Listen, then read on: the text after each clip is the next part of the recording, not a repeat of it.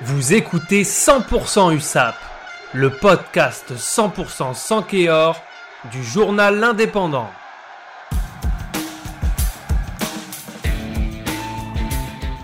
Vendredi 19 février, l'USAP était en déplacement au stade Chanzy pour affronter Soyo Angoulême, la lanterne rouge de Pro D2, pour le compte de la 20e journée de championnat. Pour l'occasion, les Catalans se présentaient dans leur 15 habituel mais avec en plus l'enfant du pays Pierre Reynaud, le troisième ligne disputé ce vendredi son premier match officiel depuis 21 mois.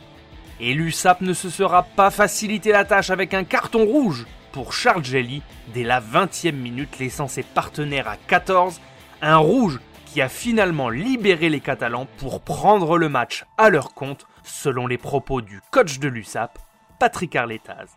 Finalement, l'USAP a eu ce brin de solidarité et de volonté en plus pour gagner à 14 en l'emportant 31 à 17 avec deux essais de Acebes, un de Tomo Epo, quatre pénalités de Jaminet et deux transformations du meilleur marqueur catalan.